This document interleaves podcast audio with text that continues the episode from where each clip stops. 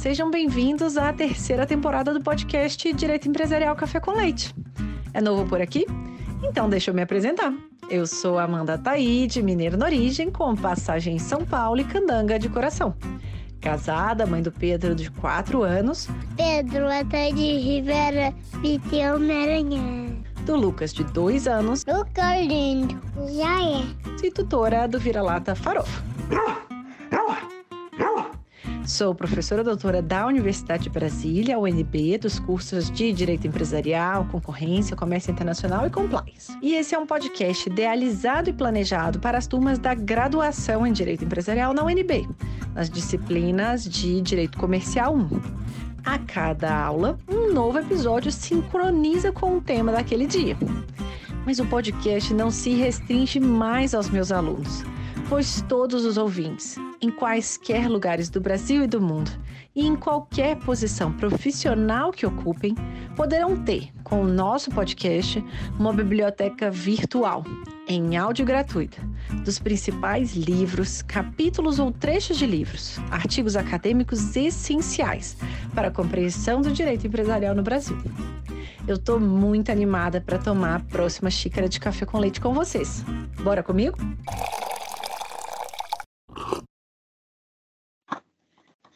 A nossa xícara de café com leite de direito empresarial de hoje vai tratar de um dos livros mais relevantes para o direito societário no Brasil.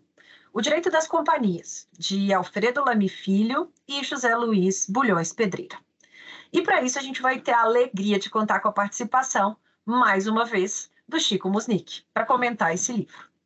O Chico é sócio fundador do BMA, professor de Direito Societário da PUC, da FGV, tem mestrado por Harvard e pela FGV, é doutorando pela Universidade de Frankfurt, visiting professor na Universidade de Vanderbilt. Autor das cartas do livro Cartas a um Jovem Advogado, que é um best-seller com mais de 25 mil livros, e também do livro Insider Trading no Direito Brasileiro. Chico já participou com a gente em um episódio anterior e eu estou muito feliz dele voltar mais uma vez para participar do podcast com a gente e por apresentar, de um modo simples, curto e gostoso, esse livro, O Direito das Companhias.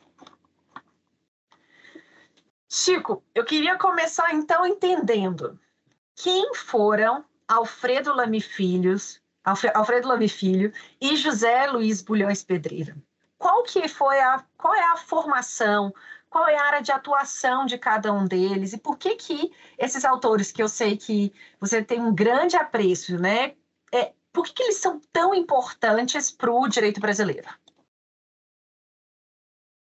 Olha, eu, eu comparo o Lamy e o Bulhões a, ao John Newman e o Albert Einstein. É, os dois extraordinários físicos, filósofos, inventores, estudiosos. Eles foram isto no Brasil para fins do direito societário, comercial, empresarial, seja lá o nome que a gente queira chamar o que a gente faz. É, os dois têm trajetórias diferentes, estiveram em lados diferentes em algumas ocasiões, mas se uniram para fazer a lei das SA, que eu acho que é um grande marco na mudança do pensamento jurídico dos advogados no Brasil. É, e o Bolhões Pedreira é, tinha uma formação de finanças muito sólida, conhecia profundamente contabilidade, é, tinha estudado muito reorganização de empresas, falências, liquidação extrajudicial. Era um advogado que fazia várias operações de aquisição de instituições financeiras, fez várias das leis é, no Brasil é, que revolucionaram é, a ideia de, de mercado como a 4728 inventou ali o bônus de subscrição acoplado a, um, a uma debênture, a um, um cupom que você podia destacar. Então, assim, é um gênio. O Lamy, grande professor, é, foi professor de todas as gerações que passaram pela PUC. É, eu me lembro que eu matava aula na graduação para assistir às aulas do Lamy na pós-graduação e fiz um curso inteiro matando aula na graduação, né, as disciplinas que eu não considerava importantes, para assistir às aulas do professor Lamy, de quem depois eu me tornei amigo, é, uma figura humana extraordinária. Também me tornei amigo do professor Blanche Pereira, que depois foi meu professor. Ele fez um, um curso de imposto de renda para oito advogados. E ele pegava esses oito advogados e discutiu tudo aquilo que dizia respeito ao imposto de renda e vez ou outra entrava a questão societária, porque estava na época de adaptar, já, já estava se adaptando à lei societária, à, à lei fiscal, que foi um decreto-lei 1598, né, e depois os outros que se seguiram adaptando e ajustando ele. Então eram discussões extraordinárias. É, participava o Assir Frederico Horta Barbosa Pinto da Luz, que era sócio do Bilhões Pedreira, sujeito genial também, originalmente engenheiro, depois estudou direito. Então eram discussões assim incríveis, super legais. Então assim, foi um, uma coisa extraordinária para mim. Dr. Bulhões era, um, era uma pessoa extremamente humilde, muito tímido, mas assim absolutamente brilhante. O Lamy também era muito tímido e muito discreto e também absolutamente brilhante. Eu acho que eles se complementavam de várias maneiras. Eu me lembro de pedir alguns pareceres ao doutor Bulhões e ele me telefonar e dizer: Olha, eu vou abordar também esse assunto, apesar de você não ter me pedido, porque eu acho que isso fortalece a nossa posição. É um cara genial, absolutamente genial. Eu, eu acho que, que assim, para as pessoas que estão nos escutando, eu acho que vale a pena eu ler o prefácio do livro Direito das Companhias, que foi preparado pelo Alfredo Lame Filho, que diz o seguinte: Este livro, de cuja elaboração participei, foi pensado e planejado por José Luiz Bulhões Pedreira, autor de vários de seus capítulos e da escolha dos colaboradores. Estava pronto, já em princípio de composição, quando sobreveio a sua morte em 24 de outubro de 2006. Tive a felicidade de tê-lo como companheiro na jornada de reforma da Lei das SA há 30 anos. E desde então, de ter uma convivência rica em observações e debates sobre a vida que sempre terminavam em acordo. Quero, por tudo, deixar consignada minha homenagem a José Luiz Bulhões Pedreira, a quem admirei sem reservas. E aqui repito o que há muitos anos sobre ele escrevi, solicitado por uma reportagem, entre parênteses, que sua modéstia e temperamento impediram de vir a público. Aspas. José Luiz Bulhões Pedreira, como profissional, foi sem dúvida o mais bem aparelhado advogado de empresa que eu conheci. Com notório saber de direito societário, é o autor do melhor livro que se publicou no Brasil sobre imposto de renda, além de dominar com inexcedível acuidade todos os problemas financeiros e contábeis da vida comercial. Esses atributos, objeto de admiração de quantos conheceram o jurista, dizem pouco do apaixonado da causa pública, do estudioso não apenas do direito, mas também da economia, da sociologia e da política, matérias sobre as quais tem estudos prontos, embora não publicados. E do cultor obsessivo da privacidade e da descrição da vida, praticante, praticante anônimo de gestos gratuitos. Ocupante de cargos públicos em inúmeras oportunidades, autor pouco citado e não reivindicante da maioria dos projetos de lei de natureza econômica que buscaram modernizar o nosso universo jurídico, e eu citei a 4728, continuava no seu escritório particular com a marca indelével da sua vocação pública vivendo seus momentos de realização plena, quando colocava sua singular capacidade de trabalho a serviço de atividades, estudos, projetos, críticas que visavam ao bem geral.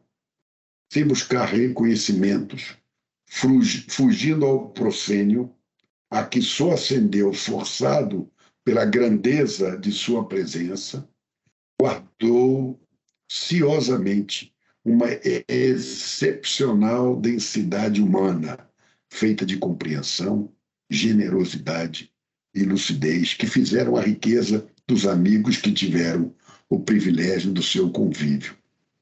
É essa, esse, essa homenagem ao Luiz Pedreira, que consta no livro, é como se o Pelé estivesse falando do Garrincha ou vice-versa. É. Olha, esse aqui é o Garrincha, ou esse aqui é o Pelé. Assim, são, eram duas pessoas apaixonantes, extraordinárias.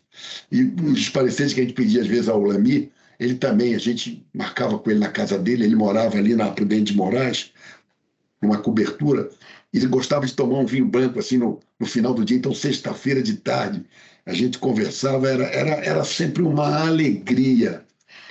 Amanda, esses dois caras, não existe ninguém no Brasil estrangeiro ou nacional, que se compare a eles. Esses caras jogavam futebol na Champions League. Infelizmente, no Brasil, a gente tem a segunda divisão do campeonato é, do Uzbequistão. Então, assim, comparado com esses caras. Assim, realmente é, foram pessoas extraordinárias. Bacana demais. E o que é muito gostoso de ver é além dessa, dessa admiração que os dois tinham, é esse carinho e esse respeito, né, que você tem com eles, né, Chico? Acho que é muito bonito da gente ver isso, né? E, e você teve a oportunidade de encontrá-los. Eu estava recentemente conversando com, com meu marido sobre o podcast e falando com ele quanto que essas oportunidades né, têm sido interessantes de aprender, assim, não apenas do, de conteúdo e de temas, mas de experiências e de pessoas. E o quanto que é inacreditável eu conseguir ouvir pessoas que eu não tive a oportunidade de ouvir diretamente, mas por meio de pessoas que eu estou tendo a oportunidade de conhecer. Então, essa, essa oportunidade de te ouvir falar com eles, eu te agradeço muito, porque é, é, e eu espero que outras pessoas tenham a mesma sensação, porque é muito gostoso a gente perceber essa proximidade e a razão dessa sua admiração por eles. E, e ele era muito generoso, Bulhões. Ele, ele uma vez a gente, a gente, o que, que ele fazia com a gente? A gente tinha essa aula de imposto de renda, era sexta-feira, de 8 ao meio-dia, no escritório antigo dele, antes dele se mudar, em 1980, 81. Antes de ele fazer um curso que formou muitos advogados de empresa aqui no Rio de Janeiro, chamava-se IED, Instituto de Estudos de Direito de Empresa. Dava aula o Lami, dava aula ele, meu sócio Paulo Aragão deu aula, o Leone deu aula. É, era, era, era assim, era um, era um, um curso inacreditável. Assim, meu irmão foi aluno desse curso. Eu fui aluno do outro, daquele que foi talvez o, o balão de ensaio para fazer esse curso. Né? E, curiosamente, assim, ele, ele, ele pegava, mandava a gente fichar e, e a gente recortava o livro e colava, e a gente fazia o nosso próprio livro. E ele dizia: esse livro que você está fazendo para você é, de, é a forma pela qual você enxerga estas questões aqui. Então, não era através da visão necessariamente dele. Ele nos convidava a ter a nossa visão. Eu sempre brinco com os meus alunos, você deve ter visto isso, que eu não quero que ninguém decore nada, eu quero que as pessoas saiam da minha sala ah, aprendendo a raciocinar, porque o advogado, antes de mais nada, é um cara que tem que resolver os problemas dos outros, que são colocados à sua análise, são postos para a sua é, avaliação crítica. Então, sim, eram pessoas geniais, absolutamente geniais. Eu estou aqui assim me alongando muito. E ele teve um, um, advogado que trabalhou comigo no meu antigo escritório, que depois foi trabalhar com ele, que é o Luiz Alberto Rosman, é, que, que trabalhou com ele muitos e muitos anos. E eu diria para você que captou na, na, na sua grande essência toda a filosofia, os conceitos, as ideias do Bulhões Pedreira. Eu acho que em algum momento valeria a pena você fazer um podcast com ele, porque ele já é um anotado aqui. também extraordinário, muito inteligente, muito preparado, um excelente colega, um cara que eu tenho muita admiração, um jeito bacana mesmo, um jeito conhece muito direito societário. Legal, já está anotadíssimo aqui para a quarta temporada para a gente conversar com ele. Então vamos entender um pouco do, da obra, né, é, do, desses autores. Então a gente Muita gente fala que a lei da SA é um monumento, né? Que ela é uma das melhores leis que a gente tem. Então, conta para a gente um pouco, né? É, quais que são aí, por que, que a lei da SA é considerada um monumento? Por que, que essa legislação, depois de tantos anos, ela continua sendo atual?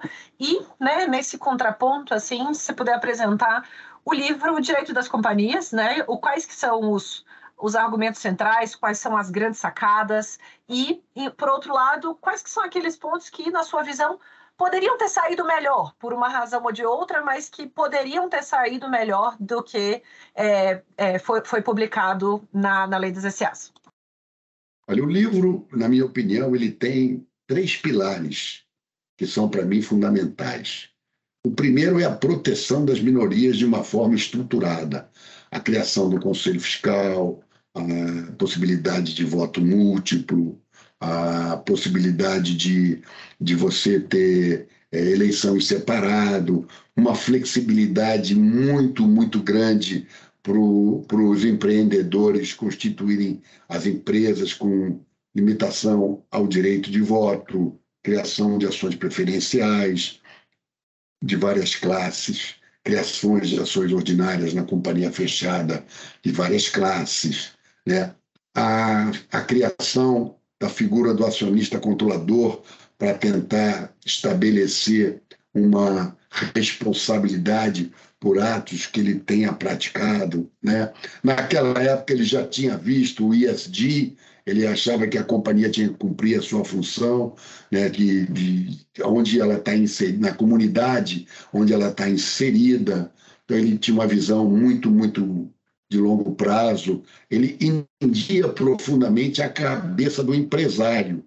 E o Lamy tinha uma cultura jurídica assim avassaladora. Ele era um leitor, ele adorava o Claude Champeau, que é um autor francês extraordinário, Rupin e Bouvier. Ele era, o Lamy tinha uma cultura jurídica assim ímpar. Não que o Bulhões não tivesse, não, mas o Bulhões era mais um, um estilo carnelutiano. Ele escrevia as coisas dele. Tanto é que você, olhando o livro dele, você vai ver que ele fala que as ações são conjuntos padronizados de direitos, direitos políticos, direitos patrimoniais.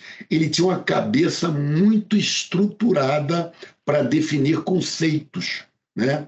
Então, é muito a noção de patrimônio, que também é uma coisa muito importante, né? O, a, a gente fixar claramente a responsabilidade limitada, tudo isso, na minha opinião, são grandes avanços. Mas eu diria para você: a proteção aos acionistas minoritários, a figura do acionista controlador, a flexibilidade ao empresário na criação de, de, de ações das mais variadas espécies, hoje complementada pelas ações de voto plural. Inclusive, não sei se você, se eu já te disse, mas o Mulheres Pedreira, ele tinha claramente uma, um pedaço do livro dele onde ele falava já da possibilidade do voto plural. É muito comum você ver livro de, de comentário ali das SA, não, seu princípio democrático, cada ação corresponde a um voto.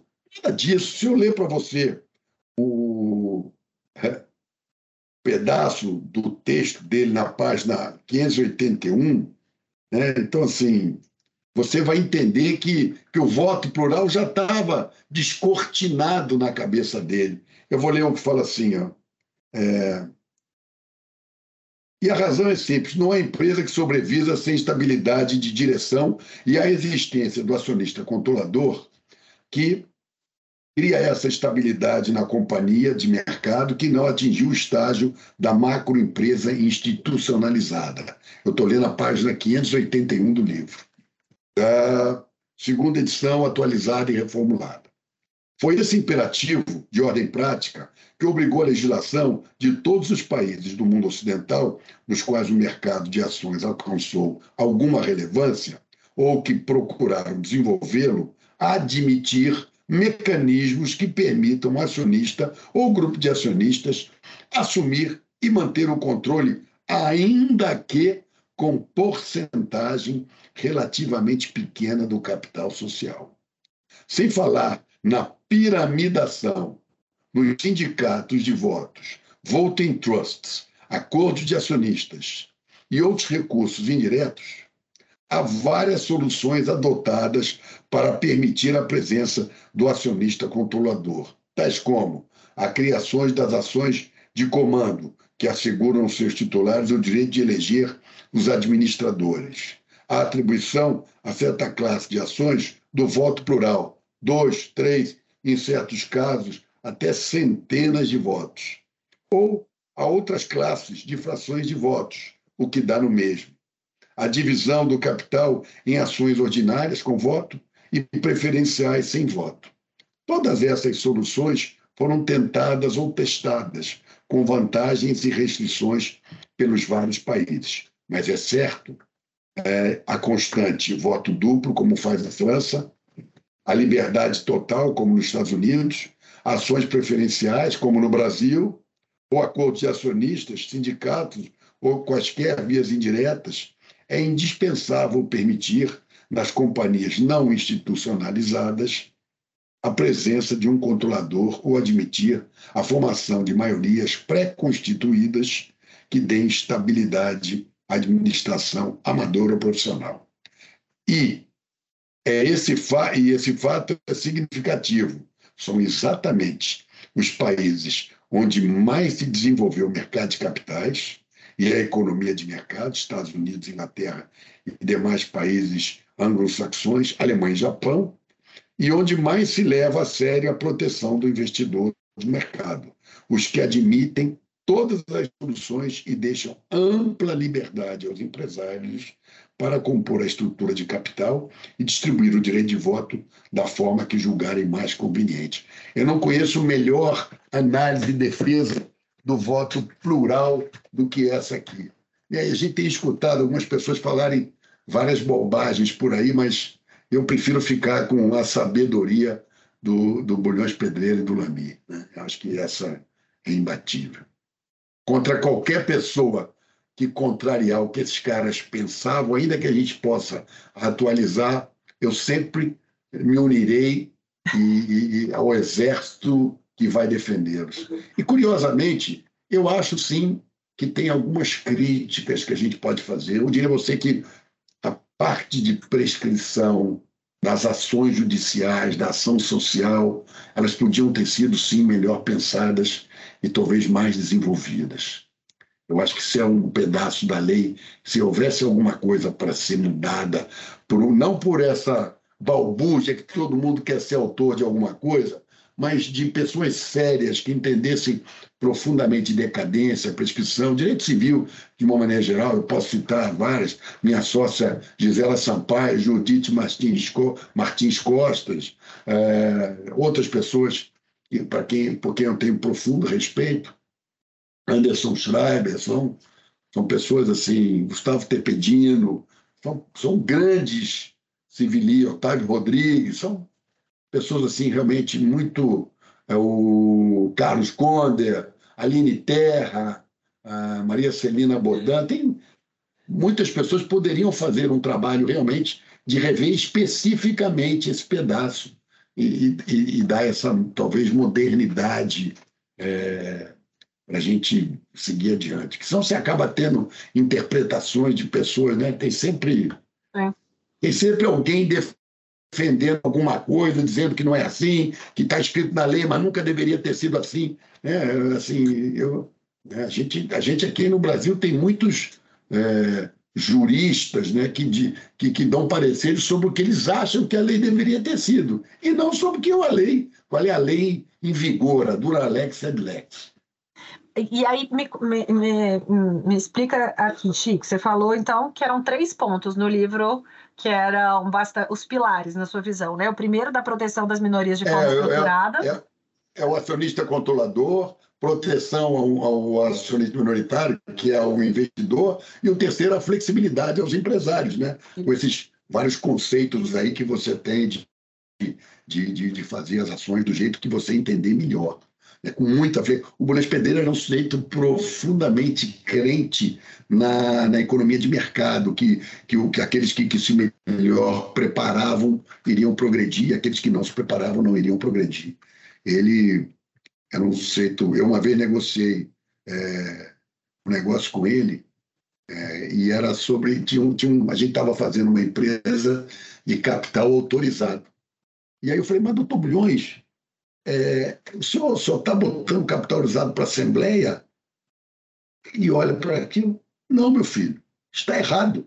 Você tem toda a razão. O capital autorizado era para ser pensado para o Conselho de Administração aqui nesse estatuto. Vamos corrigir, você tem toda a razão. Ele era um ser incrível, cara. Ele era um cara inacreditável. Inacreditável. Ele servia um cafezinho no escritório dele com uma xícara bem pequenininha. Bem pequenininha. É, e a gente, e, e, isso, e a gente nessa, nessa visão aqui de pontos a melhorar, né, dessa parte de prescrição das ações sociais. Eu sempre tive uma curiosidade de por que que a é, gente... das ações da prescrição de uma maneira geral na, na, lei, como é que ela é tratada. Eu acho que isso é um, é um assunto que a gente podia realmente é, fazer melhor, na minha opinião. E sobre as ações sociais é uma questão que eu sempre tive curiosidade, assim, em alguns estudos, por que que até onde eu tenho acompanhado, né? É, por que, que a gente tem poucas ações sociais ou é, por que, que elas não são tão efetivas assim? É justamente por essas falhas que você identificou? Eu acho que é por isso, é, eu acho que tem a questão da, da, da, prova, como é que você constitui, eu acho que você tem várias questões. Essa lei, né, respeito de todos esses elogios fantásticos, ela tem umas duas ou três jabuticabas. É, uma delas é, por exemplo, a compra do controle de sociedade mercantil, artigo 256. É uma jabuticaba. Você não vê isso em lugar nenhum, mas é uma novidade que a lei trouxe, dizendo, olha, quando você pagar um ágio pelo controle de uma companhia superior a 50%, que é um ágio a um prêmio de controle altíssimo, eu não vou deixar o administrador decidir isso sozinho, vou dizer que é o princípio geral que rege as companhias. Eu vou submeter isso aos acionistas, inclusive vou dar direito de recesso é, se ele extrapolar os limites que eu vou fixar aqui nesse dispositivo. Paulo é, Aragão, inclusive, participou de um episódio aqui no podcast sobre esse Paulo tema. Paulo Aragão é o rei do 256. Ele tem um, ele, ele adora esse tema é, e, e dá, uma, dá uma aula extraordinária sobre. Aliás, ele dá aula extraordinária sobre qualquer assunto que você chamar, né? Você sabe que quando a minha filha nasceu, eu fiquei quase três horas sentado na sala dele, no nosso escritório antigo, é, decidindo se Luísa ia ser com Z ou com S. E finalmente nós dois chegamos à conclusão que Luísa ia ser com Z, porque não tinha acento, era mais fácil, não precisava de botar acento. Então foi assim que ficou o nome da minha filha Luísa, por causa da minha pesquisa com o Paulo sobre esse assunto. Paulo era uma figura, figuraça, figuraça. E a gente tem, então, essa jabuticaba que você mencionou do artigo 256. Quais outras que você identificaria como jabuticabas e que poderiam Olha, eventualmente eu, não estar ou melhorar? Eu, eu, a parte de incorporação de ações, eu acho que o próprio livro do Bulhões reconhece isso, tem um equívoco que ele acha que pode ter sido daquele cut and paste. Né? Porque a regra da lei é que toda incorporação, o direito de recesso, ele é dos acionistas da incorporada e não dos acionistas da incorporadora. Não deveria ser diferente na incorporação de ações. Mas o dispositivo ele está repetido na incorporada e na incorporadora, o que não faz sentido no sistema criado pela lei. E é por isso que ele diz que, que, que, que não vê razão para isso. Está escrito. Eu. Vai, corrige, se corrige, se não corrige. E não então, assim, foi corrigido mesmo depois de tanto tempo, né? Interessante é, isso. É, exatamente. Mas tá mesmo quem participou da elaboração e redigiu não tem total controle da, do resultado final da, da lei, né? E, então, é, depois pra... que você bota na mão do Congresso, acontece isso. E você vai olhar que ele é sistemático, ele usa a companhia o tempo inteiro, talvez ele use sociedade anônima, acho que no artigo primeiro, sei lá, né? ele não usa, ele, ele gosta ou é companhia ou é sociedade por ações, da qual a comandita também é uma sociedade por ações. É, mas ele, ele é muito técnico, né? Ele não é referencialista, ordinarista, né? acionista indireto. Pelo amor de Deus, acionista indireto, o avô não é pai indireto. Né? Essas coisas que as pessoas falam achando que e que estão falando uma ordinarista, então é, é absolutamente ordinário dizer ordinarista. Né? Mas as pessoas têm começado a dizer. Né? Então... Eu acho que é a então, internet o culpado. Tentando colocar nomes aí que vão lacrar, né? Quem sabe? Não. Tirando a tecnicidade necessária para o cara ser um bom profissional. Sim, sim. Não adianta agora saber direito, tem que saber direito e saber os conceitos muito bem. E agora. De... Desculpa. Não? Não, agora para a gente caminhar um pouquinho para o final, para a gente poder entender assim, das, da, a gente entendeu o livro, a gente entendeu esses três grandes conceitos, né? Esses três grandes pilares da proteção das minorias de forma estruturada, do acionista controlador e da flexibilidade da criação das ações. A gente entendeu alguns pontos que na sua visão... O empreendedor, né? Isso. Oi? A flexibilidade ao empreendedor. Ao empreendedor de criação das ações, sim.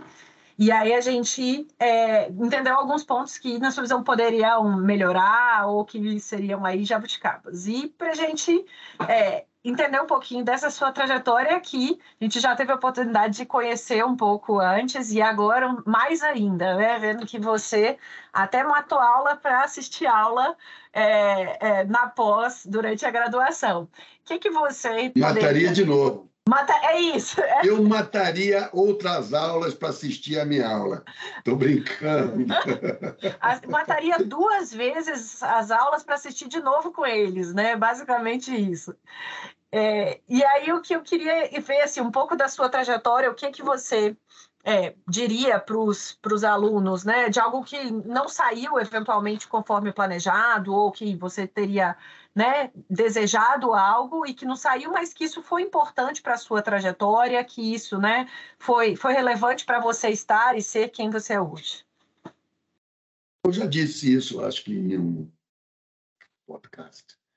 Assim, eu, eu, eu, a minha ideia original era ser um advogado fiscal e eu fui advogado fiscal durante 15 anos, fiz várias defesas de autos de infração nas esferas federal, estadual, municipal, ia muito ao Conselho de Contribuinte de ISS, porque tinha aquela discussão de, de obras hidráulicas e obras de engenharia, se aquilo estava abrangido por um item ou não. Então, assim, era muito interessante. Em bolsa de despesa, se era ou não é, base de cálculo do ISS. Então, assim, eu acho que, que, que, que, não, não deu certo, ou não, não é que não deu certo, é, não foi adiante porque eu, eu fiz uma curva que me levou para o direito societário quando eu comecei a trabalhar muito mais com imposto de renda. Porque aí eu não, eu não consigo conceber alguém que faça uma reestruturação de uma companhia sem saber, sem saber profundamente imposto de renda. Né?